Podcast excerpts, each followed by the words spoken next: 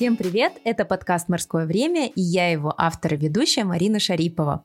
Это подкаст, в котором я беру интервью у проактивных людей, которые делятся своим морским временем и рассказывают о своем любимом деле.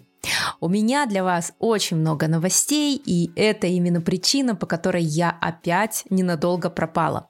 Итак, это 18 эпизод подкаста «Морское время», второй сезон, и Господи, первый эпизод в 2021 году.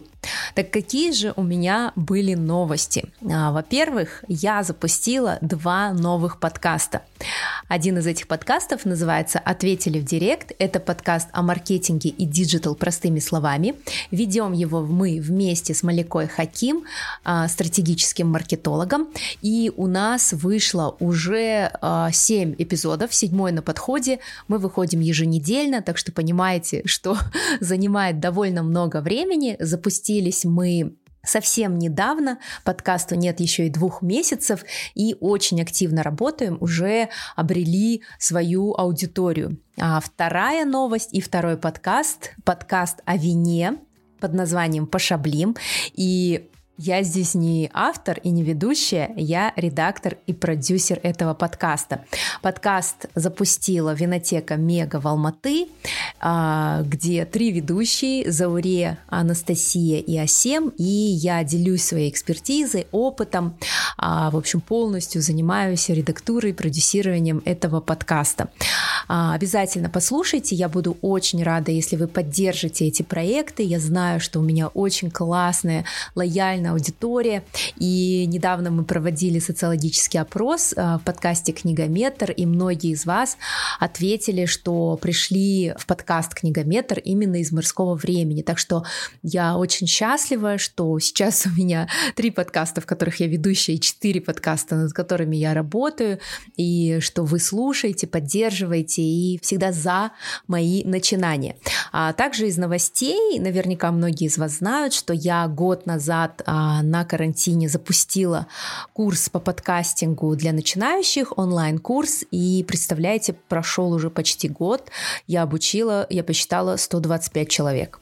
Вот, мои ученики выпустили около 15 подкастов, а, и которые попадали в топ Apple, чарты Казахстана, и, конечно же, я безмерно горжусь, счастлива, они уже ходят друг к другу в гости, подкасты, а, вот, в общем, не передать словами, как это круто, когда ты передаешь а, не только знания, опыт, еще и являешься каким-то наставником, а, помогаешь людям в осуществлении их мечты и направляешь их к своему любимому делу.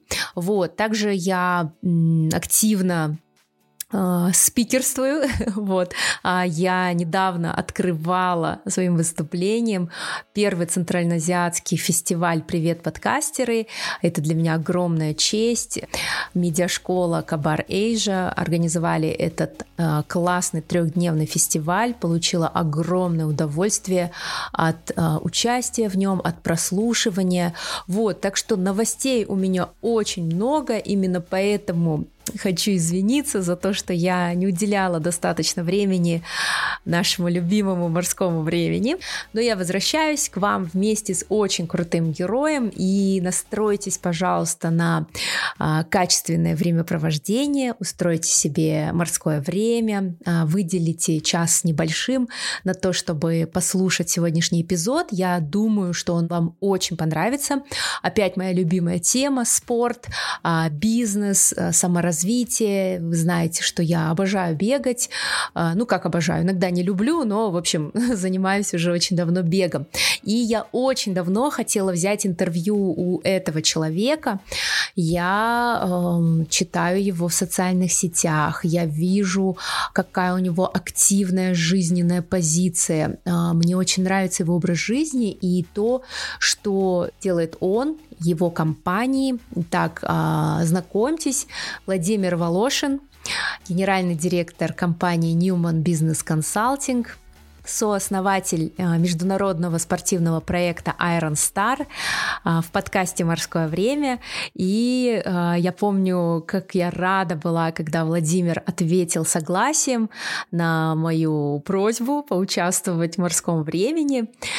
И первое, что он написал, Марина, вы тоже занимаетесь спортом, и поэтому я, конечно же, с радостью дам вам интервью. Небольшой дисклеймер. Это интервью я брала в конце 2020 года.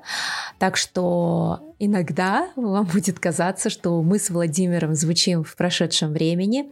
Я решила ничего не удалять, потому что вся информация, которую мы говорим, я думаю, она будет актуальна по прошествии нескольких месяцев. Приятного прослушивания.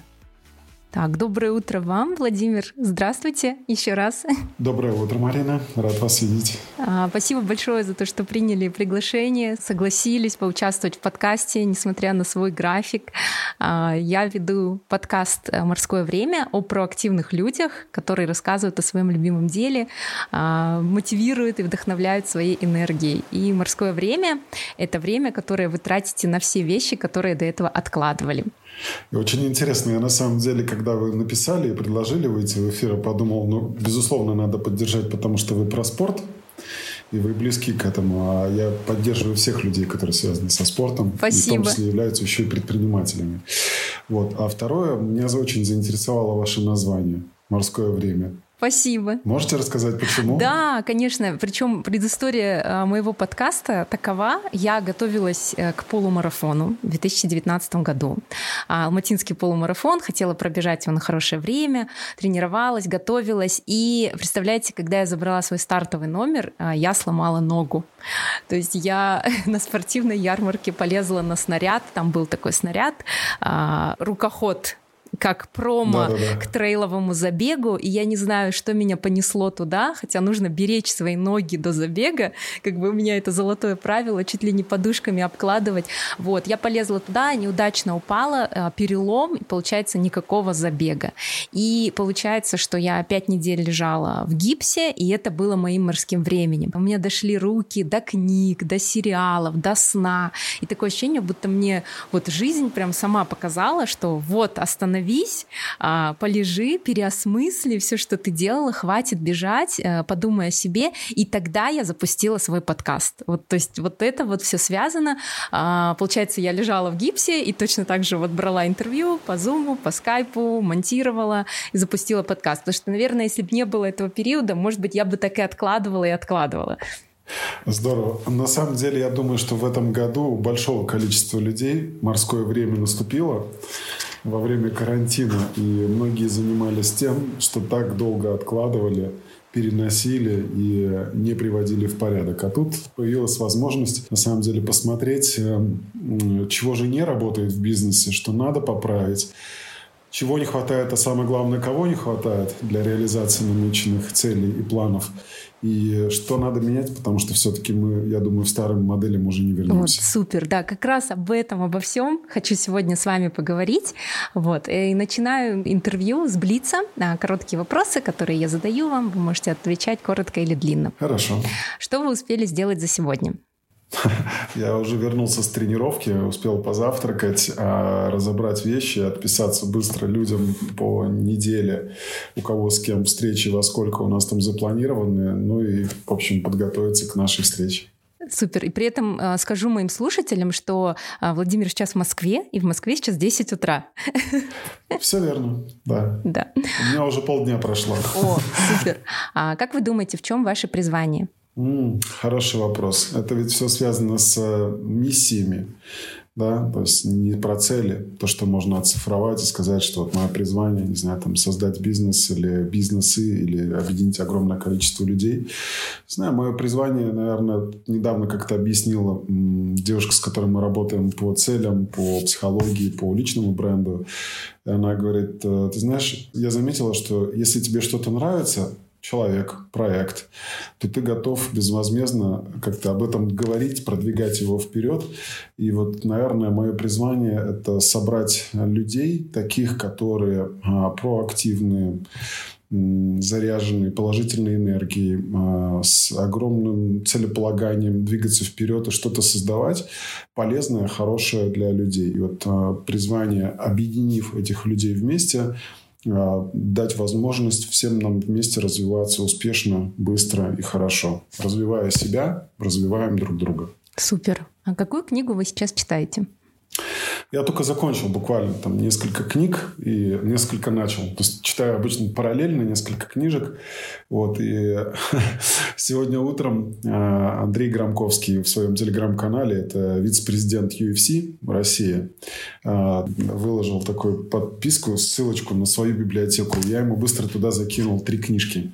А, значит, «Как сильно ты этого хочешь?» Это книга Мэтта Фитцджеральда. Это спортивный психолог. Очень крутая книга про а, победы и поражения великих спортсменов. И самое главное, про причинно-следственную связь, почему это происходит. И вот книга называется «Как сильно ты этого хочешь». Это про то, как по-разному люди отвечают на вопрос, когда наступает период терпения. Да, там, терпеть двигаться за пределами своих сил, возможностей, так называемая вот эта сила воли проявления. Вот. Вторую книгу я порекомендовал, я ее прочитал давно, но тем не менее, то есть я ее рекомендую всем. Это «Я здесь, чтобы победить». А, это биография великого чемпиона мира Ironman Криса Маккормака, код взлома гонки Кона. Соответственно, про то, как он шел к своим чемпионским титулам и что он преодолевал на этом пути. Надо сказать, что это редкий случай, когда и профессиональный спортсмен еще стал хорошим предпринимателем. А сейчас он партнер э, известного Леонида Богуславского, это российского предпринимателя, который первым, наверное, в российской экономике стал долларовым миллионером, заработав это не на сырьевой экономике, а на IT-технологиях. Вот сейчас они вместе как партнеры развивают проект Суперлига Триатлон. Причем Леонид э, нашел Криса Маккормака тоже после того, как он прочитал эту книгу. Я здесь, чтобы победить. Вот. И третья книга э, «Хорошая стратегия, плохая стратегия» Ричарда Румельта. Это, это я обычно дарю э, всем э, генеральным директорам, CEO, операционным директорам. Это как, наверное, продвигая что-то про любовь, а, не создать ситуацию, которая будет называться по залету. А, потому mm-hmm. что это стратегии мы все любим, да, там короткие, длинные, средние, каким-то образом писать, придумывать, продвигать, но иногда такие стратегии приводят к потерям. Вот, собственно, как вовремя распознать хорошую стратегию-плохую стратегию. Вот такая книжка тоже помогает людям а, ориентироваться в пространстве и создавать лучшую версию себя. Спасибо, обязательно запишу себе все и почитаю. У меня вот здесь тоже стоят книги про спорт, э, ультрамышление, одна из моих самых любимых. Э, я читала ее, когда готовилась к марафону, чтобы понять, ага. вот, что в голове у людей, которые бегают на такие длинные дистанции, и как себя настроить на гонку. И что же Спасибо у них в голове, большое. интересно? А, в голове, мне кажется, философия, потому что а, смирение даже в какой-то мере и либо э, расчет. То есть самое главное, наверное, не фокусироваться на своих страданиях, а фокусироваться на своих действиях. Я сделаю то, сейчас будет следующий пункт питания, мне нужно сделать это, и либо вот думать о хорошем. Потому что если ты думаешь о том, как тебе плохо, то тебе станет еще хуже. Я считаю, что вообще не надо думать о страданиях. Ну, вообще все любители спортсмены делятся на две категории. Кайфуны и мученики. Вот э, мученики, их очень хорошо видно, они э, также ведут свои социальные сети, то есть они там мучаются, падают, лежат, страдают, их на руках носят и так далее. А кайфуны, они все время улыбаются, им любая абсолютно дистанция по плечу, они могут с утра на завтрак в субботу пробежать марафон просто потому, что увлеклись бегом или заслушались какой-то новой книгой, которую поставили себе в аудиоплеер. Поэтому вот э, все-таки надо быть кайфунами. На абсолютно на любых дистанциях, будь то эта дистанция в 10 километров или в 100 километров, неважно. А кого вы читаете в соцсетях? Так, э, во-первых, э, тех людей, с кем я лично знаком и кто является для меня ролевой моделью э, и люди-создатели. Я читаю позитивно мыслящих людей – мне нравятся люди, которые декларируют цели и их достигают, и делятся своим опытом. Они никого не учат. Самое главное, они просто рассказывают, как они прошли тот или иной путь. Кого я не читаю? Э, токсичных людей, завистливых людей, которые обманули или подвели, и людей, которые учат. Угу. Я не хочу, чтобы меня учили, я хочу, чтобы мне со мной делились. А можете имена назвать, чтобы мы тоже подписались? Так, ну, слушайте, во-первых, своего тренера читаю, Викторию Шубину. Это директор направления триатлон World-класса. Рекомендую. А, я читаю а, Евгению Шамис. Это генеральный директор исследовательской школы поколений Root Generations. А, напишет очень интересные вещи про поколение. Я читаю ну, так, если из мужчин, то Оскара Хартмана, мы лично знакомы. У него очень такие философские мысли он зачастую рассказывает. А Юру Постригай, это нашего олимпийского чемпиона. Юра в обычной жизни, наверное, немногословный человек, но в социальных сетях он очень много полезного и про спорт, и про восстановление. Спортсменам, кстати, тоже будет очень полезно. Читаю Владимира Демченко. Это один из самых главных реабилитологов и спортивных врачей в нашей стране. Он рассказывает про то, как тренироваться без травм. Очень много полезной информации, как избежать тех или иных вот э, эксцессов. Но вообще в целом человек, который, мне кажется, любого видит насквозь и э, чувствует э, там, такие тонкие материи. Мне очень нравится Павел Анненков. Э, это автор книги «Ошибка на миллион долларов». Мы с Павлом являемся наставниками в Московской школе управления Сколково. Работаем с предпринимателями э, стартап-академии. И Павел читает шесть книг в месяц. Можете себе представить, 6 книг в месяц. Плюс делает большое количество интересных обзоров каждую неделю о новостях, которые зацепили его. И вот сегодня утром я проснулся рано, до э, тренировки в 7 утра я почитал Павла, прочитал его тезисы, что его зацепило на этой неделе, зашел по ссылкам на различного рода исследования и отложил угу. себе на почитать во время тренировки сегодня, либо во время уже так вечерней работы с э, новым объемом информации. Вот. А а еще смотрю и слушаю Евгения Савина, тоже моего такого хорошего товарища, который а, экс-профессиональный футболист, и он ведет свой блог о том, как же живет на самом деле а, детско-юношеский футбол, и высвечивает огромное количество проблемных зон, которые требуют решения. Мне нравится его подход, он беспринципный и такой прямолинейный, откровенный, без купюр. Вот э, мне нравятся такие люди, которые, знаете, как э, ведут себя естественным образом, потому что я их знаю и в офлайне, и в онлайне, и там нет расхождения, когда в офлайне человек кажется одним, а в онлайне он проявляется совершенно другим. Да? Как однажды сказал человек такой, говорит, как каждая ворона, которая хочет стать чайкой, она рано или поздно утонет. Mm-hmm. Поэтому нужно быть естественным в обоих средах. Это и в офлайновой, и в онлайновой. Хорошо. Следующий вопрос. Ваш идеальный отдых? О, это активный отдых.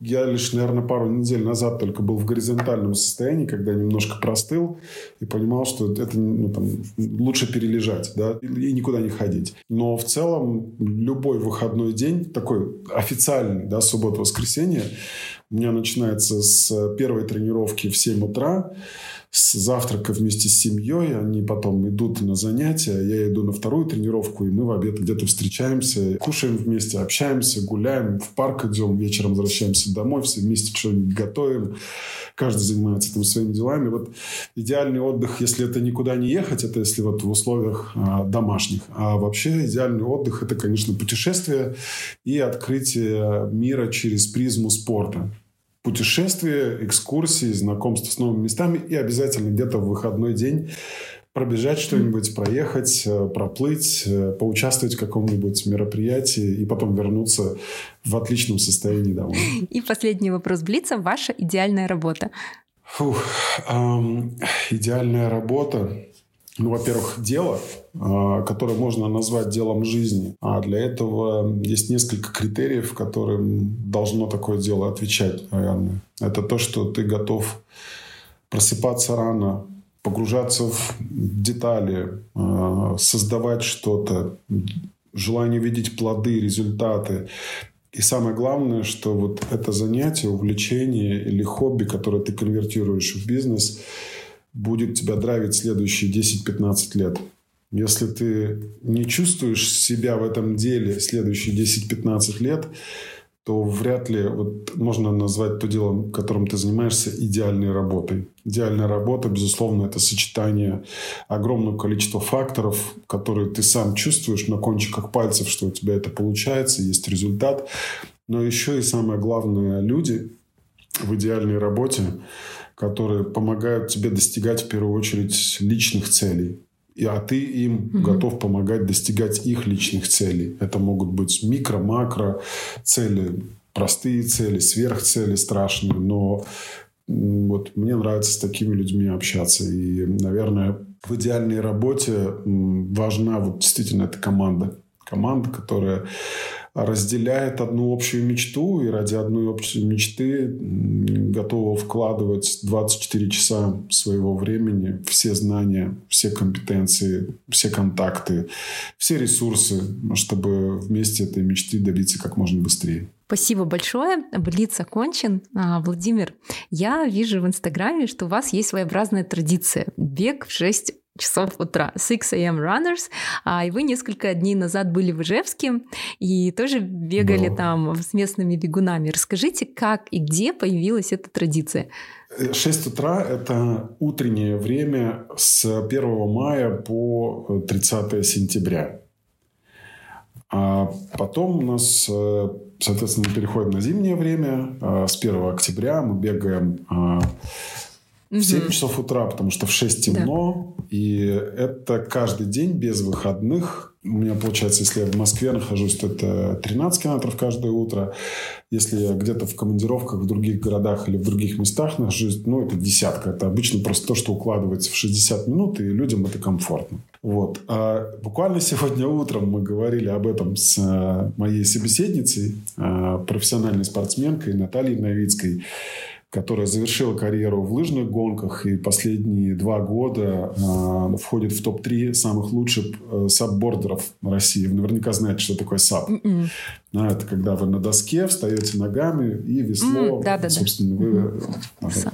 участвуете в таких соревнованиях. И вот э, она говорит, а как лучше всего, например, спозиционировать то, что тебе нравится? Говорю, это должно быть естественным, это не должно быть придуманным. А-ля натурель. Идет от тебя прям вот обычным образом. И я говорю, мои утренние пробежки стали такими э, 7 лет назад, хотя я бегал каждое утро на протяжении там, последних, даже больше, наверное, 12 или 13 лет. Просто я никогда об этом не рассказывал. И однажды я просто 7 лет назад рассказал про своего собеседника. И подумал, что здорово, я буду каждое утро рассказывать про тех людей, с которыми я бегаю, чем они занимаются, какие у них спортивные цели, там, какие спортивные достижения, чем они могут быть полезны другим людям. Вот. И так получилось неосознанно, что вот этот формат утренних пробежек вдруг стал каким-то брендом mm-hmm. или визитной карточкой. И сейчас запись на утренней пробежке идет примерно два месяца вперед. Вау!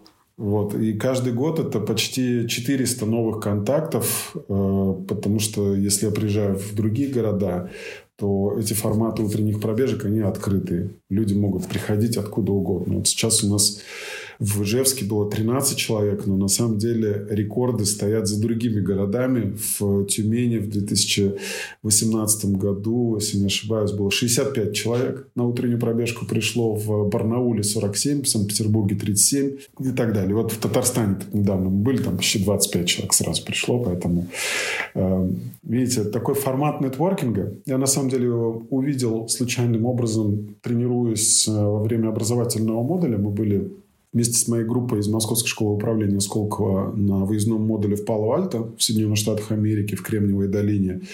И это был 13 год, весна, март, по-моему. Mm-hmm. А в апреле мне надо было бежать в пустыню Сахара э, в Южном Марокко.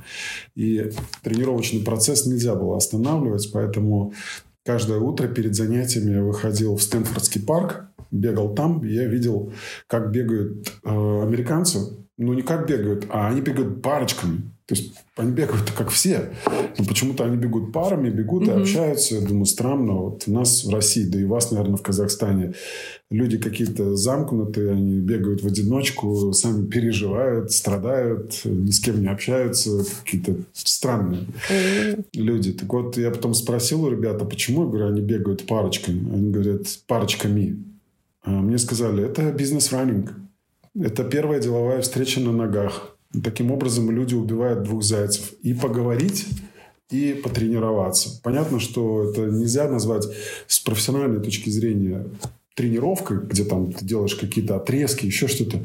Но это ведь не для того, чтобы там работать на чемпионские какие-то титулы. Это чтобы проснуться, это хорошее настроение, это получить положительный заряд от общения с человеком, который тоже готов проснуться рано утром. Ведь всем по-разному добираться. Например, сегодня вот моя собеседница, она выехала в 6 утра, чтобы в 7 утра быть на тренировке, а проснулась, соответственно, в 5.30 или в 5.15. Угу. Да, но я считаю, что э, подобные утренние вызовы – это лакмусовая бумажка, потому что плохие люди проснуться так рано не могут. Значит, эти люди априори все хорошие. Да, им можно доверять, с ними можно общаться, с ними можно что-то создавать вместе и двигаться вперед. Супер. Я помню, даже вам комментарии оставляла под несколькими постами, когда вы были в каком-то городе России. Почему я не там? Я тоже так хочу. И я тогда сразу подумала, что ведь это очень крутой вариант а, вот, ну, встретиться с вами, познакомиться, может быть, получить какие-то инсайты, да, вот за пробежкой. Потому что просто так, вот если ты наблюдаешь за человеком из социальных сетей, да, которым тебя вдохновляет, мотивирует, а, довольно сложно можно написать, давайте там встретимся, там, станьте моим ментором, да, многие так пишут. А тут, получается, действительно бизнес-раннинг и спорт, и непринужденная такая атмосфера, что ты и потренировался, получил заряд бодрости, и еще и пообщался вот с хорошими людьми. Так оно и есть. Э, бизнес-раннинг.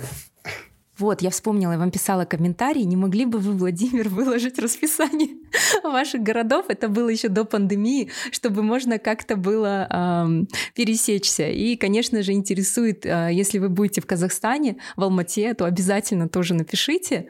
Э, я думаю, здесь будет очень много людей. С удовольствием. Меня Казахстан все время манит. Э, я был в 2019 году в мае в угу. Астане, Нур-Султан сейчас. И вот э, я бы с удовольствием еще раз повторил эту поездку, потому что я прилетел накануне вечером, утром у нас была встреча, работа с клиентом, а потом вечером вернулся обратно. То есть я ничего не видел. У меня такой, знаете, отложенный голод э, посмотреть, э, попутешествовать, познакомиться с людьми, увидеть э, горы, увидеть э, природу. И Казахстан очень красивая страна. Я наблюдал только лишь сверху, поэтому э, хочется все-таки приехать на землю. Однажды это, я думаю, состоится. Да. да, будем вас ждать. Наконец, когда-нибудь откроют эти границы, мы сможем путешествовать как раньше, да, и вы приедете, и э, обязательно мне напишите, и на 6 a.m. runners или 7 a.m. runners мы обязательно пробежим с вами. Хорошо. Спасибо. А, Владимир, а вы рассказывали а, о том, что в вашей жизни однажды наступил момент, вот как раз когда вы работали в алкогольном бизнесе, когда вы остановились и спросили у себя, что я расскажу детям, когда мне будет 50 лет. Да? И вот это была такая поворотная точка, да, когда вы действительно решили поменять вот, свой уклад жизни. Можете вспомнить, это был какой-то конкретный момент, когда эта мысль застала вас, либо это как-то накапливалось? Накапливалось? Ну, вы знаете, это накапливалось. Не было у меня момента, когда я просто проснулся и сказал, все, я больше не хочу а, заниматься тем, чем я занимаюсь. Это накопленный эффект. Я просто однажды очень хорошо помню, я проснулся, заряженный, все, вот иду на работу, слава богу, от дома до офиса было недалеко, и где-то минут через пять ко мне в голову влетает на полной скорости мысль, что а что ты сегодня будешь делать? Все то же самое будет. Утро, встречи, там, общение, какие-то переговоры. Вечером у тебя будет предсказуемый результат. Ну, в общем, когда появляются такие мысли, они появляются периодически в жизни, ты начинаешь задавать себе вопрос, а не теряешь ли ты время. когда эта мысль влетела в мою голову на полной скорости, я дошел до офиса, я думаю, а действительно, понаблюдаю-ка не теряю ли я время, вот то, чем я занимаюсь. И потом, собственно, изо дня в день я просто начал рефлексировать и понимать, что я нахожусь в какой-то рутине, которая останавливает мое личное развитие. Знаете, бывает такое, там, ты перерос компанию, ты перерос команду, ты перерос коллектив, ты устал от того, что то, что их драйвит, тебя больше уже не вставляет и не хочется прям вот просыпаться для того, чтобы оказаться в этой рутине. Ты начинаешь избегать. Но работа в корпорациях – это такой, в кавычках, наркотик. Ты к этому очень быстро привыкаешь. У тебя есть зависимость, э, потому что там есть стабильность, предсказуемость. Да, может быть, ты не чувствуешь свою великую сопричастность к результатам. Порой такое тоже бывает. Это и какие-то знаете, подковерные игры в больших коллективах, где э, люди все являются наемными сотрудниками, и для выживания включаются совершенно другие методы и инструменты, чтобы остаться в командах.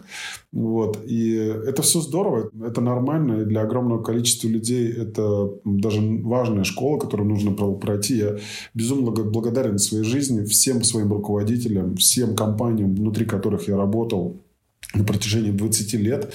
Это была безумная школа, где мы каждый день отрабатывали на практике, как создать тот или иной продукт, сервис, позиционирование, там, маркетинг, дистрибьюцию. Ведь все, что я получил благодаря этой 20-летней школе, мы сейчас применяем в наших проектах, в спорте и в организации спортивных мероприятий, и в спортивном консалтинге, в спортивном маркетинге, э, во взаимодействии с людьми э, из абсолютно разных отраслей, но внутри сферы спорта и здоровья.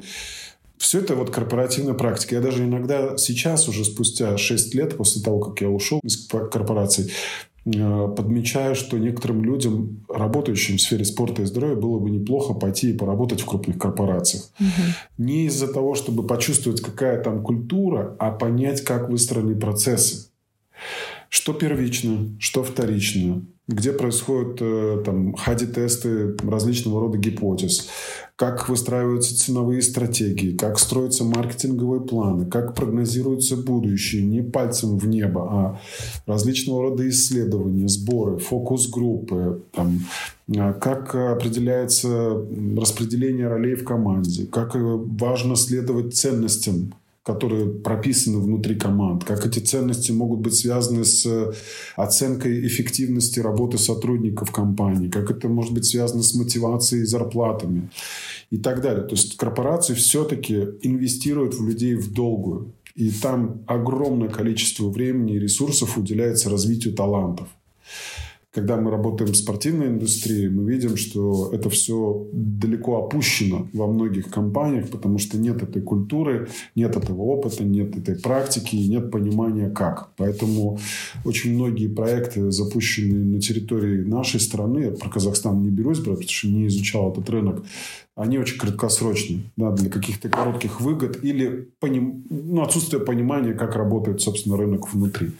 Вот. Поэтому вот этот момент, вот, э, там, когда я решил уходить, я еще оставался. Это был очень тяжелый период, потому что нужно было найти заранее, на там, какую платформу ты переходишь. Потому что если ты находишься в поезде, идущем на бешеной скорости, вдруг ты решил где-то выйти мимо остановки, то ты прям разбился и все. И многие люди, кто уходили из корпорации, просто не смогли найти себя. Угу. И через какой-то период времени снова возвращались. Да, это проигрыш. Потому что зачем же ты выходил и терял время, мог бы остаться и посмотреть, где ты должен здесь работать. Но если ты выходишь и пытаешься создать свой собственный проект, то там просто будьте готовы. На моем личном опыте это не знаю, там резко сокращаются доходы и резко вырастает стресс. И ты не знаешь, где вот это все сойдется в точке, когда у тебя и стресс, и доходы плюс-минус будут сбалансированы. А вот этот вопрос, там, как я себя вижу в 50 лет, о чем я буду говорить своим детям и внукам, он, конечно же, очень сильно бодрит, потому что если ты занимаешься не своим делом, или занимался до этого своим делом, но почувствовал, что все, ты перерос это направление, остановился в развитии и хочется уходить куда-то дальше, нужно, наверное, на самом деле это делать. Потому что вот пройденный путь, это, наверное, и есть награда награды, трофеи, которыми ты можешь делиться со своими детьми и внуками. Меня не устроило то, что я буду рассказывать, что вот я, мне 50 лет, и я ваш дедушка, и я всю жизнь занимался бухлом. Mm-hmm. Не устроил такой ответ. Потому что это не был ни мой бизнес, mm-hmm. ни проявление меня самого. И это наверняка никаким образом бы не вдохновило детей и не вдохновит детей и внуков повторить этот путь. А так, по крайней мере, я совершил этот переход с корпоративной среды в частное предпринимательство через тернии, через какие-то поражения, через падения, через потери. Это все на этом пути уже было и будет в будущем.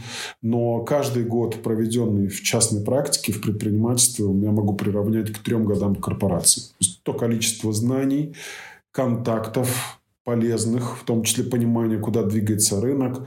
Э, Все это сложилось в одну копилку. Особенно 2020 год, потому что в этом году пришлось работать в три раза больше для того, чтобы сохранить проекты, с которыми мы так или иначе связаны. И это, безусловно, вклад всех членов команды, и в той компании, где у нас э, мы занимаемся организацией спортивных мероприятий, и в компании по спортивному маркетингу, где просто кратно вырос количество клиентов и запросов, потому что все столкнулись с ситуацией неопределенности, и люди спрашивали, что делать и когда все это закончится.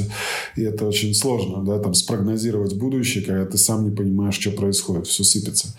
Вот, поэтому, если бы я до сих пор находился в корпорации, я бы думал, наверное, черт побери, как бы меня не выперли или не сократили, угу. потому что внутри компании сейчас происходит э, сокращение ресурсов э, из-за сокращения продаж, из-за сокращения рынков и, возможно, там те компетенции, которыми я был ценен 10 э, лет назад, э, сегодня уже можно было бы не пользоваться, можно было на что-то заменить. Поэтому нужно всегда понимать, что если у тебя сегодня все хорошо, и ты прям вот на волне оседлал ее и движешься вперед, что это не закончится через какой-то период времени. Поэтому расслабляться нельзя, нужно постоянно учиться и пробовать себя в этой жизни. Она одна, а все, что ты успеешь создать, это вот прям, как говорится, ограниченное количество ресурсов у тебя есть для этого.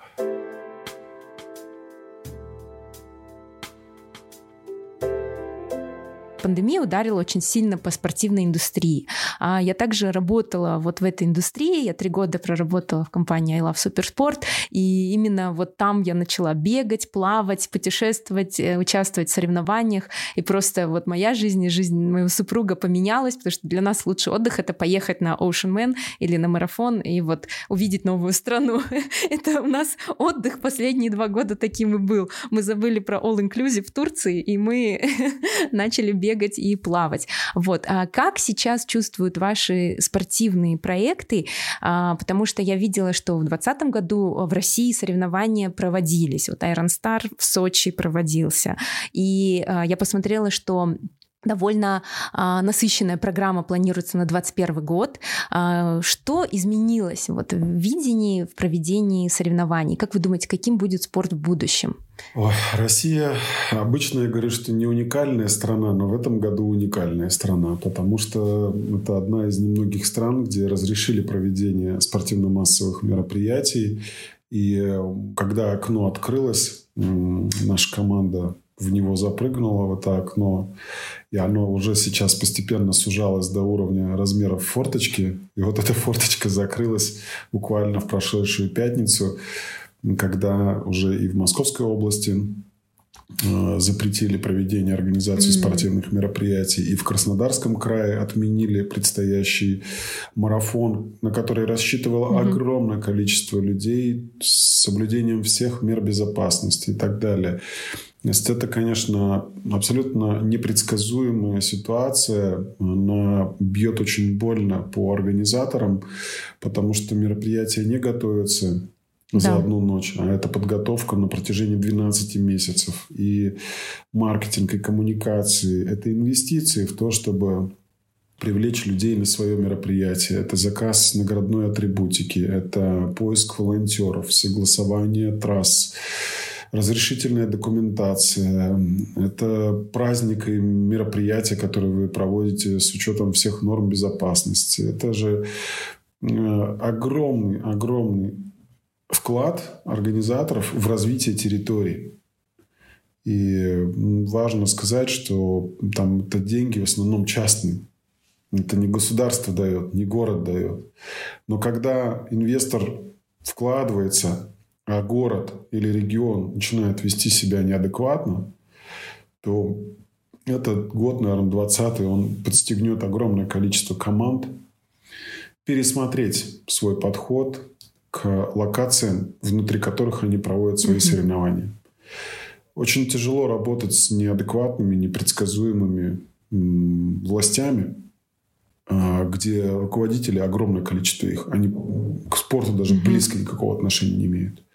Во-первых, они сами не занимаются, выглядят так себе, а, за здоровьем плохо следят, но хорошие начальники. Здорово. Что касается там, граждан обычных, то отсутствие внешних целей для них это демотивация и демотивация тренироваться каждый день, готовиться к своей цели. Пусть это 5-10 километров, 21, 42, неважно. Да? Нет цели, нет мотивации. Вот э, мы увидели, что все-таки офлайновый бизнес, он очень рискованный. Во-первых, э, никому из организаторов спортивных мероприятий не принадлежат локации. Они там не хозяева, они приезжают, что-то делают и возвращаются обратно в свои города. А второе – это то, что помимо всех тех согласовательных инстанций, с которыми нужно работать, добавились еще одни, которые вообще не про спорт и не про бизнес. В России это Роспотребнадзор, угу. который про соблюдение норм и иногда даже отсутствие какой-то человечности а, в принятии решений относительно штрафов малому и среднему бизнесу за там, ношение масок. Это не, не предупреждение, да, это выписывание огромных штрафов, которые и без того а, обескровливают предпринимателей, которые довольно-таки сильно пострадали в этом году. Страна рассчитывает на то, что в будущем будут жить только чиновники, которые сами сидят на бюджете. Ну, это приведет в никуда. Есть предпринимательство надо поддерживать, потому что это ну, может быть серьезным источником пополнения внутреннего валового продукта. И в некоторых странах экономика от малого бизнеса э, зависит там, на 20-30%, в некоторых странах и того больше. То есть мы понимаем, что это серьезный пласт. Как будет выглядеть спорт будущего? Ну, вы знаете, он уже, в принципе, двигался в направлении э, цифровизации и интеграция различного рода технических новшеств. А, я думаю, что он будет еще более конкурентным. А, будут интересны игроки, которые а, не просто получают деньги от какого-то привлеченного спонсора, притянутого за уши это госкомпании или еще чего-то, а научатся работать в рыночных условиях. И, в принципе, сейчас даже будут выигрывать те, кто находится в рыночных условиях. Да. Безусловно, с точки зрения денег, те, у кого там госкомпании являются спонсорами, они что-то получат в этом году, может быть, в следующем. Но госкомпании постепенно перестанут спонсировать спорт. А, в будущем это точно, потому что у самих этих компаний такие активы являются непрофильными, а денег выкачивают прилично. То есть миллиарды, миллиарды рублей на содержание каких-то небольших команд, не показывающих больших результатов. Мы же понимаем, что а, ковид в том числе разбалансировал этот рынок. И то, что мы еще прогнозировали весной, а, что из-за не одинаковой подготовки команд, предположим, там футбол, баскетбол, хоккей, волейбол, мы будем смотреть какие-то странные астрономические счета ну, в итоге. Мы это вот видим сейчас. 7-0, 8-0, 5-1, 6-1, что-то еще. То есть какие-то баскетбольные счета в том же самом футболе, где раньше э, при рано сбалансированных командах и одинаковой плюс-минус подготовки э, счет был 1-1, 2-2, 0-0, 0-1. То есть все это уходило в какие-то пределы разумного. Вот я не скажу, что от этого спорт станет зрелищнее, потому что зрители не пускают. И пускать, скорее всего, еще не будут долгий период времени. С точки зрения безопасности от этого страдает инфраструктура. Она не загружена, экономика на инфраструктурах не работает. А, но и технологии. А, собственно, куда вот все эти трансляции, этих футбольных матчей будут уходить? Это то, во что не инвестировалось э, в прошлом, но будут сейчас инвестировать, скорее всего, в авральном режиме. Это как увести картинку с тех или иных спортивных мероприятий, особенно профессиональных, чтобы донести ее до любителей. А любителям и зрителям она уже не сильно нужна. Да, вот э, почему? Потому что сюда приходит огромное количество других альтернативных видов спорта, а, и там, где люди могут сами участвовать, причем с соблюдением социальной дистанции, это всплеск и продолжительный рост э, киберспорта, как фантазийного, так и командного, где есть FIFA, NHL, NBA. Вот. А рост уличного спорта среди молодежи – это хороший знак, потому что ну, как бы им тоже куда-то надо идти, но проблема отсутствия инфраструктуры, поэтому здесь тоже нужно будет латать это дыры. Относительно забегов, марафонов, триатлонов и все прочее, Честно, я думаю, что сейчас никто не берется прогнозировать следующий год, потому что уже есть проблема открытия регистрации без понимания, а будет ли этот старт согласован.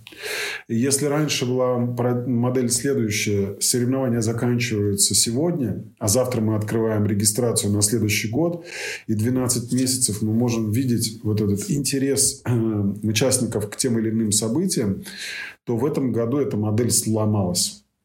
Если даже сегодня откроете регистрацию, ну, возможно, это будет, э, знаете, как э, спонтанная покупка кем-то из участников цели, которая может не состояться, но будет объяснять ему, почему он должен каждое утро просыпаться и тащить свое тельце на тренировку. И когда люди сейчас покупают цели на следующий год, вот обычные участники, я некоторых знаю лично и спрашиваю, говорю, зачем ты это делаешь? Они все отвечают одинаково. Мне нужна цель. Без цели я не могу тренироваться. Если бы вы не открыли регистрацию, я бы уже забросил свои кроссовки в темный угол. И, и что это другое дело или не делал бы вообще ничего. Потому что мы входим сейчас в сезон такой холодного времени года. И даже самые активные люди впадают в спячку. Вот чтобы этого не произошло, им все-таки нужны цели. Но будут они или нет, честно, это очень-очень сложно спрогнозировать, потому что а, регионы по-разному а, реагируют на ковидную ситуацию, а, где-то разрешают проведение соревнований, прямо до последнего разрешают, потому что все знают, что это чья-то цель. И лишать этой цели людей это бессмысленно, потому что они в том числе укрепляют свой здоровье, свое здоровье и иммунитет. Вот. А, плюс, э, ну, я, наверное, скажу какую-то такую странную вещь, но с моей точки зрения она имеет место быть. Любительский спорт придумало правительство. Чтобы взрослые люди, полные силы и энергии, выплескивали свою эту энергию в положительном направлении бегали, прыгали, участвовали, совершали восхождения, какие-то марш-броски, трейловые забеги, лыжные гонки. Играли бы в футбол и волейбол, и в мини-футбол, во что угодно. Но лишь бы они эту энергию отдавали на этих таких спортивных площадках. Да. В противном случае, если это все позакрывать и лишить людей, энергия, она никуда не денется. Она может как раз конвертироваться во что-то негативное. И человеку обычному нужно будет или он пожелает ее выплеснуть где-то на улице. Особенно это касается студентов, молодежи, где вот эта нереализованная энергия, мы видели, она зачастую конвертируется во что-то негативное и плохое. Это выход на улицу, это погромы, это какие-то беспорядки. Поэтому вот если на, там, на чаше весов эти вещи взвешивать, то я бы, наоборот, больше давал возможности людям конвертировать свою негативную энергию в положительную через спорт, через э, спортивные мероприятия, да, с ограничениями, да, с соблюдением всех мер безопасности, связанных с пандемией, но не лишал бы людей этих целей. То есть вот всеми возможными способами. Пусть тренируются дома, пусть тренируются там в ограниченных, стесненных условиях в фитнес-клубах, пусть бегают, ходят в парках, как угодно, но чтобы они знали, куда направить эту свою энергию. Поэтому, вот, э, как говорится, поживем, увидим, но я думаю, что будущее спорта и за технологиями, будущее спорта за абсолютно новыми какими-то видами спорта, где сложно будет гоняться за спортсменом, например, саббординг. Да? Я сам понял, что в этом году произошел резкий всплеск желающих просто выйти на воду и почувствовать природу, подышать воздухом, научиться балансировать на доске. И ну, просто тысячи и тысячи людей. Все те, кто импортировали садборды в Россию, они в этом году заработали такие деньги, которых они никогда не зарабатывали в жизни. Все продается с колес, ничего не остается на складах. Все, кто живет рядом плюс-минус с водой, начали покупать такие доски и выходить на воду, потому что это и воздух свежий, и это физическая нагрузка, и это соблюдение социальной дистанции. Поэтому э, Спорт, безусловно, потерял все те сейчас темпы э, роста, которые были. Да, и там по некоторым прогнозам, если в среднем, если взять всю спортивную индустрию, то она росла примерно 7-8% годовых по всем направлениям. Какие-то спортивные направления, ну, типа там, э, давайте так, интеллектуальные игры, киберспорт и прочее, росло быстрее. Э, росли, росли быстро трейлы, росли быстро триатлоны. Гонки с препятствиями фантастический рост показывали то э, в будущем темп снизится примерно до 2-3% в год, и это в перспективе года на 3. То есть последствия будут, безусловно. Вот. Нужно смотреть, что происходит с вашим личным спортивным проектом. Нужно обратить взор на бизнес-модель, э, из чего она состояла до пандемии, что произошло, какие элементы перестали работать, что надо заменить. А, возможно, заменить часть команды, потому что для движения вперед, скорее всего, часть компетенции уже не потребуется. Нужны новые компетенции, в том числе людей, которые разбираются в цифровых технологиях, в диджитализации, в онлайне. И начать двигаться вперед э, с абсолютно новыми горизонтами мышления. Вот если вы там сказали про кризис, а я хочу сказать, что кризиса нет. Угу. Он отсутствует есть э, резкое изменение ситуации, так называемая денормализация, к которой некоторые люди не готовы адаптироваться в голове, поэтому у них кризис в голове. Если вы посмотрите на улицу, то там кризиса нет. Если пойти в горы, там, там нет кризиса, там все как стояло веками. Да, там все как так стояло, и так и стоит. В городе то же самое. Машины городе, ездят, да, магазины плюс-минус работают в новой реальности. Кризиса нет. Кризис это вот состояние человека, который не способен э, принять реальность, э, перестроиться, от чего-то отказаться понять, что так, как было, не будет больше, и начать действовать по-новому. Вот. Поэтому такие люди, они ходят и трендят о том, что в кризис все плохо, правительство виновато. Ну, виноват в первую очередь угу. человек сам. А виноватых искать это всегда выгодно. Поэтому люди, которые будут смотреть наш э, эфир и слушать ваш подкаст, э, не поддавайтесь таким влияниям. В первую очередь посмотрите на себя, на свои компетенции, что надо прокачать, каких знаний нужно начерпаться для того, чтобы двигаться вперед и никого в этом не винить. Полностью согласна. И вот как раз я смотрела ваше интервью на канале Iron Star, и вы упомянули то, что а, на марафонской дистанции спортсмен должен быть готов а, к любому исходу событий. очень часто люди не готовы. И мне кажется, здесь можно провести параллель, потому что действительно, когда ты бежишь, ты готов на один исход гонки, ты думаешь, что будет такая-то погода, что я буду чувствовать себя так-то. Но бывает, что все э, не задается. У тебя может заболеть живот, или не будет, например, пункта питания. Да? И что делать? То ли ломаться, обвинять э, всех и вся, и злиться, злиться на себя, на тренера, на погоду, на высшие силы, либо э, перестроиться, просто это принять принять и сказать, окей,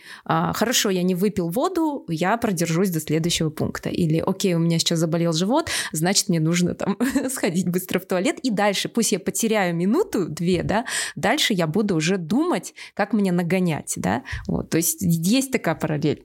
Согласитесь? Абсолютно, абсолютно. То есть, э, знаете, в каком-то из интервью Федор Конюхов ответил на вопрос, его спрашивали про очередную экспедицию, куда он собирается и как он к этому готовится. И про оборудование, про технику, про людей.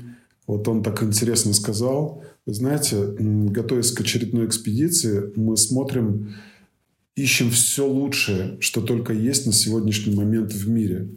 Лучшее оборудование, лучшую технику, лучшую экипировку, лучшие материалы, Зачем угу. мы это делаем? Если мы используем все самое лучшее современное, и вдруг что-то пойдет не так, то винить я буду только самого себя. Потому что я уже угу. выбрал все лучшее.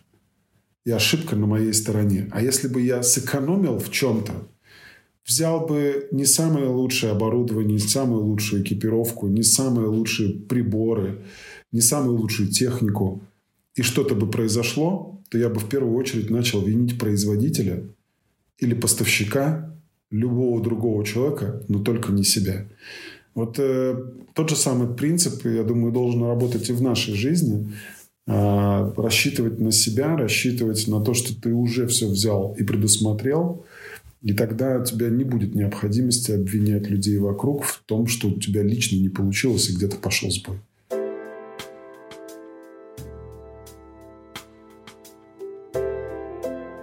Я хочу немножко поделиться, может быть, вам будет интересно, как в Казахстане э, спорт э, ведет себя во время пандемии. Дело в том, что у нас не было ни одного крупного старта с, с марта этого года. А, до сих пор не разрешают проводить Алматы марафон, сезонные старты. А, проводилось несколько стартов а, трейловых, потому что это в области, вот как вы сказали, да, это вот локация, то есть в городе не разрешают проводить массовые мероприятия, но хорошая новость новость во всей этой ситуации в том, что если раньше, к примеру, беговые сообщества, бегуны, а, они знали, что для них организуют соревнования, то сейчас они все взяли в свои руки, и каждый клуб, каждая школа начали организовывать сами. То есть на себя примерили вот эту роль организаторов, и действительно сформировалась очень сильная да. комьюнити. И вот это вот э, формирование самого комьюнити, когда это идет не сверху, а когда для тебя кто-то делает, ты платишь и и были очень недовольные люди, потому что они привыкли платить и получать услуги, какое-то такое потребительское отношение было к организаторам соревнований, то сейчас остались вот, вот действительно чистый спорт, кому интересен этот любительский спорт, и а, оказалось, что нам всем и не нужны-то медали, и не нужны-то вот эти протоколы, и вот эти красивые... То есть мы можем и без этого, и мы можем просто собраться в 6 утра, размяться, побежать, как будто бы ты бежишь на рекорд. И а, раньше я думала, думала, я делаю это ради медали. Но теперь я поняла, что я делаю это вот ради цели. Потому что если нет даже этой цели, нам тренер в нашей группе делает такие забеги. То есть даже не какой-то там массовый, а вот чисто для нашей группы там 15 а, человек, и мы готовимся к этим забегам как к настоящим. И вот если бы это, об этом сказали бы год назад, я думаю, все бы сказали, ой, нет, а, мы бегаем ради медалек, ради того, чтобы ради нас перекрыли город. А оказывается, нет, оказывается, это все внутри. В России произошло все то же самое, и мы это предвидели еще, знаете, по трендам. Mm-hmm. Один из моих знакомых, он является основателем и генеральным директором фабрики по производству наградной атрибутики. И э, когда мы еще в 2019 году с ним общались, я говорю, есть ли какие-то изменения среди заказчиков? Кто чаще начинает заказывать наградную атрибутику? Организаторы? Или он говорит, не-не-не, тренеры. Mm-hmm. Как? Он говорит, ну вот они там делают свои между собойчики, берут, заказывают медальки, а провели на 20-30 человек, раздали немножко атрибутики и так далее. И когда кризис наступил в 2020 году, сказали, что, в принципе, это будет мегатрендом, потому что, когда внешние цели отменены, а, просто в группах тренироваться никто пока не запрещает, ну или были запреты, но потом их сняли тренерам, тренеры, ну, для, они же чувствуют, что человек без цели, он сразу теряет mm-hmm. мотивацию приходить на тренировки. А так, по крайней мере, от контрольной до контрольной все это живет и теплится, пока внешние цели не начнут снова работать или не откроются границы, а, благодаря которым мы сможем снова увидеть иностранных участников на соревнованиях. Например, в Казани, сейчас, когда мы бежали, в начале октября. Там была большая делегация из Казахстана. И я спросил, ребята, а как? Угу. Как вы вообще сюда приехали? Они говорят, ну, надо знать пути. В общем, в общем, те, кто хотели, на нашли способ добрались. Да, на зарубежные старты. Да, да. А, Владимир, э, я знаю, что вы участник э, многих соревнований, многократно проходили дистанцию Ironman, а, полную дистанцию на триатлоне, также участвовали а, вот в забеге в пустыне. Но я бы хотела задать вопрос про ваш опыт пейсмейкера. Я была дважды в Москве, участвовала участвовала в московском марафоне. В 2018 году бежала десятку, а в 2019 году а, я была болельщицей. И я видела вас. А, вы вели группу марафона на 4 часа, если не ошибаюсь, да? А, 4.14. Вот. И я видела, что вы бежали, а, вокруг вас бежало очень много бегунов, вы бежали с Лизой Калибри, а, Елизавета Калибри.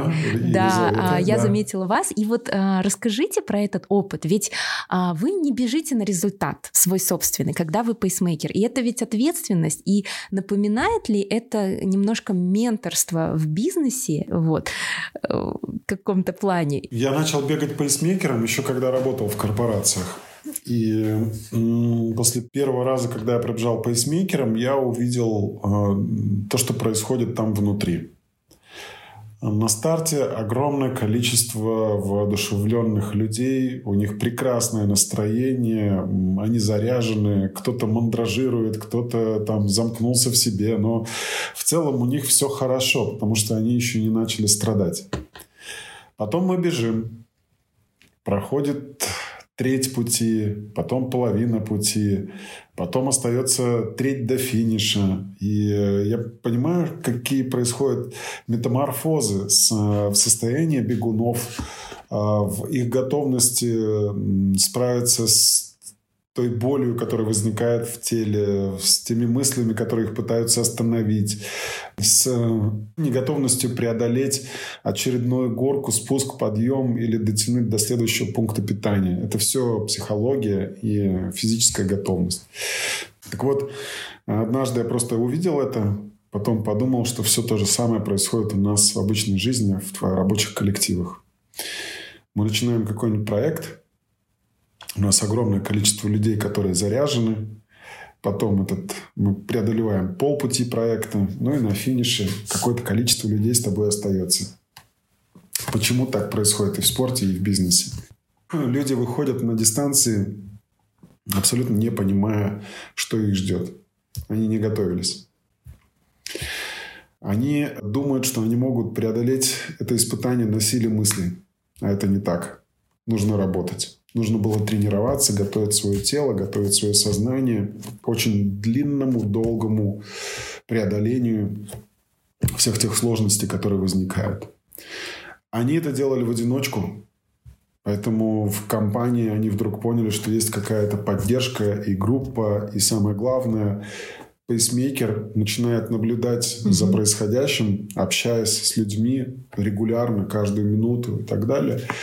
Вот, и э, в какой-то момент мы начинаем ловить, опа, здесь с этим все. Вот он замолк, да. перестал говорить, значит, нужно, наоборот, на него фокус весь замотивировать, спросить, что болит, почему перестал разговаривать и так далее. Потому что человек, когда больно, и он страдает, он уже сильно-то и не улыбается, и не смеется, и не общается, он уходит в себя, начинает там переживать. И вот наша задача всегда на любом забеге – это зная, что происходит с людьми, поддерживать их, мотивировать, разговаривать с ним на личном примере, показывать, что если э, мне легко, то и ты справишься. Хотя вы должны понимать, что пейсмейкерам тоже всегда сложно. Мы только не подаем людям это ну, увидеть, всю эту внутреннюю картину. И глядя на тебя, они понимают, что, черт побери, я тоже могу. Да, если у этих людей есть сила, то я подержусь за ними. Тем более они мне помогают, поддерживают, подсказывают, сколько осталось, где будет пункт питания, что там будет, а, как нужно держать темп, успеваем мы ли мы нет э, на финиш и так далее. Будет ли сейчас горка, поворот, э, там стиснули зубы, побежали и так далее. То есть это в жизнь а, пролетает буквально за эти 4 часа 14 минут. Вот. И э, вот на финише нужно видеть глаза этих людей. Это и слезы счастья, и слезы преодоления, и слезы боли, и слезы того, что он наконец-то это выполнил или она. И вот э, ты понимаешь, что там каждый раз это стратегическая игра. Это в обычном бизнесе через диалог с людьми э, понять, в какой момент он начинает замолкать. Mm-hmm. Потому что есть ограничения по профессиональным компетенциям, есть ограничения по пониманию, что и как работает в этом рынке.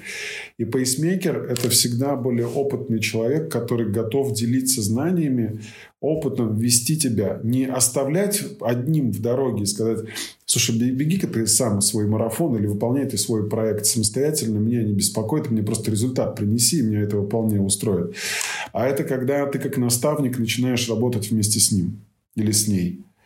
Вот. И если ты видишь, начались вот эти лимиты компетенций, начинаешь помогать человеку, подсказывать, задавать правильные вопросы.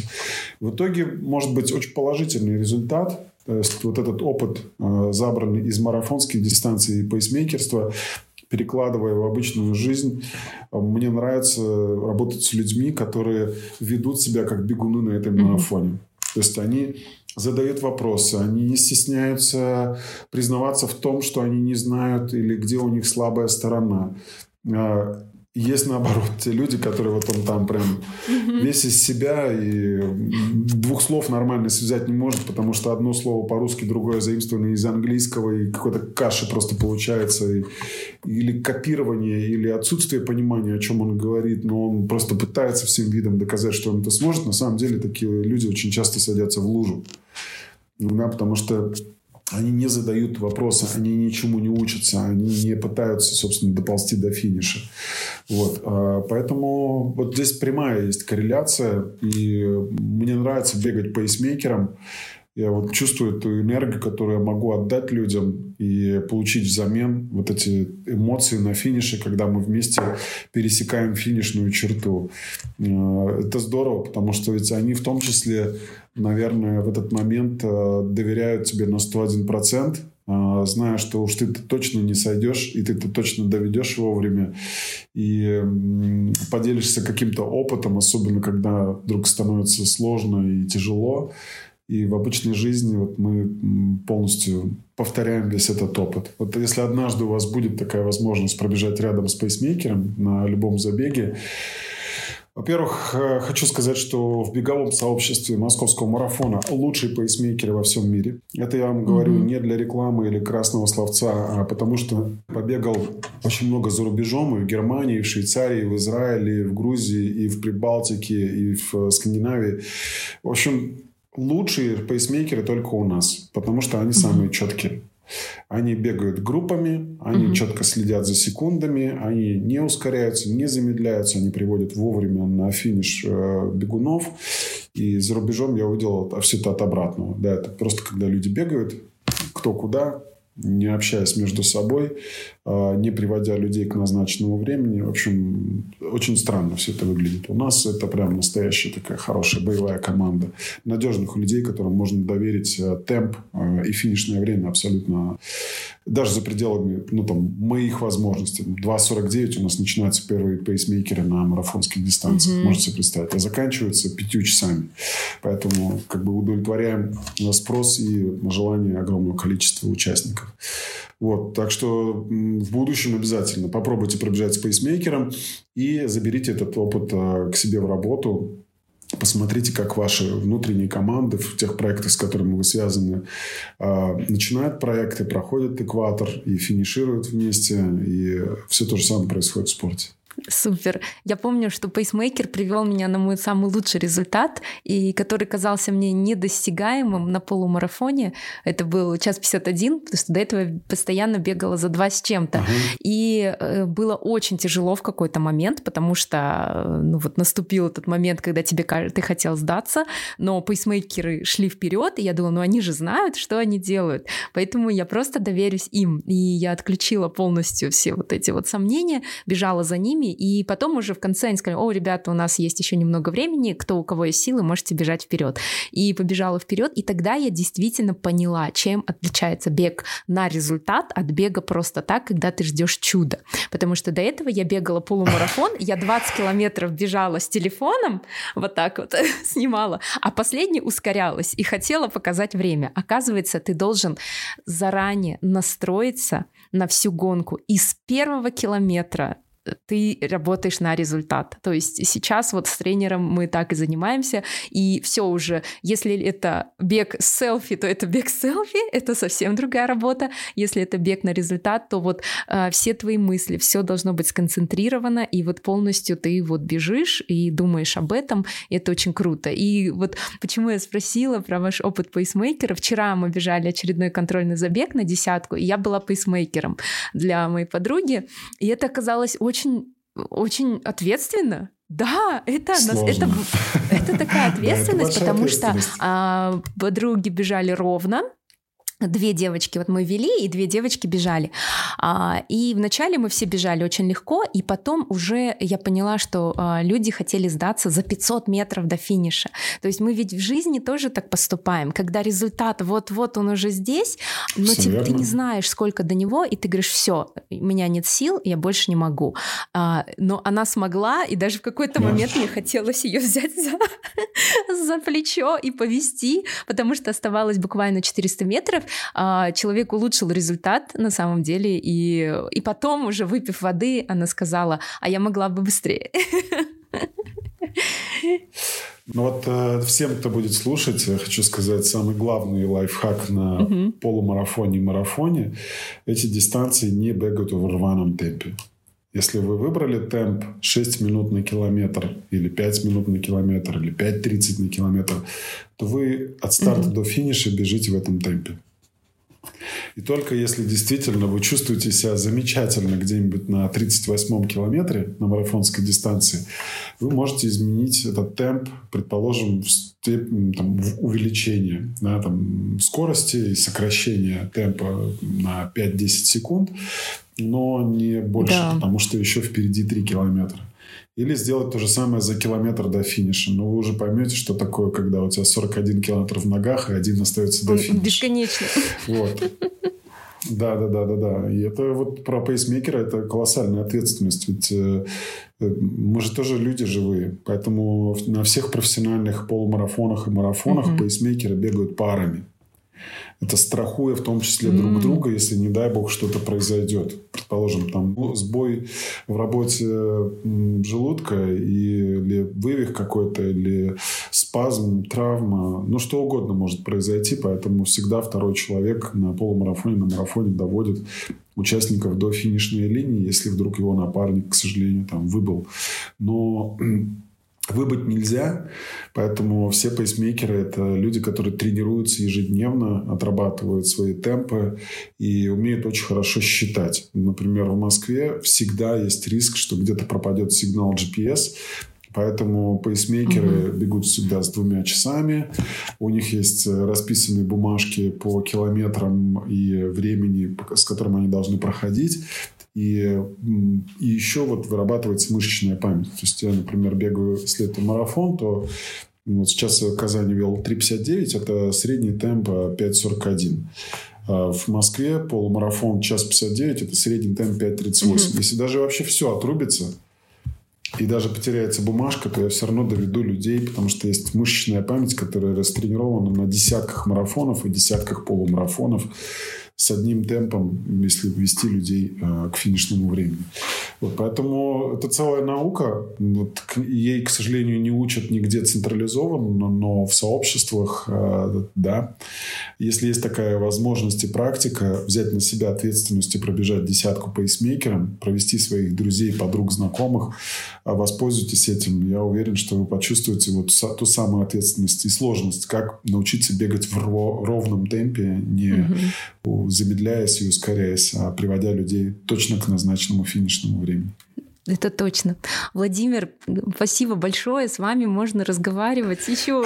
Действительно, очень приятно разговаривать, очень много инсайтов. А, у меня есть последний вопрос, э, фирменный вопрос, который задаю всем гостям своего подкаста. И звучит он так. Что бы вы посоветовали себе 16-летнему? О, хороший вопрос. Мне, кстати, его недавно задавали. Э, мы ну, примерно где-то, наверное, в августе э, встречались э, с девушкой, с которой мы работаем по личным целям. Вот, и она тоже иногда этот вопрос задает, чтобы я задал, ну, посоветовал себе 16-летнему. Вы знаете, не вафлить время, не терять его. А, потому что я бы еще больше стал общаться с другими людьми, я бы еще больше стал путешествовать, я бы еще больше раньше, наверное, начал а, пробовать свои силы в предпринимательских каких-то проектах, а, потому что сегодня, в 2020 году, я чувствую себя счастливым, побывав в десятках стран за рубежом, встретившись и познакомившись с огромным количеством людей, открыв для себя мир спорта, а, сделав осознанный выбор перехода из корпоративной среды в предпринимательскую. И мне кажется здорово, что это все успел сделать до пандемийного года 2020. Потому что в 16 лет, когда это был, это был 91 год, э, это был год крайне сложный. И в 91 год я, кстати, уже тогда принимал решение, а, собственно, чем я хочу заниматься следующие там, 5-10 лет. Вот. И э, тогда можно было учиться в школе по восьмой класс включительно.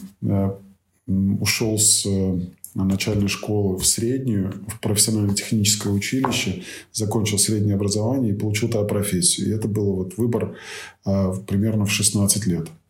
А, поэтому я бы сейчас еще больше, наверное, жег напалмом, чтобы как можно больше узнать всего и а, к своим текущим годам, наверное, заработать больше активов, которые бы позволили мне реализовывать все будущие мечты и идеи. Супер, спасибо.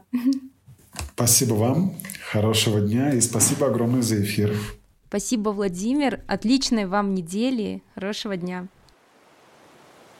О, надеюсь, вам понравилось это интервью. А, лично я получила огромное удовольствие от беседы с Владимиром.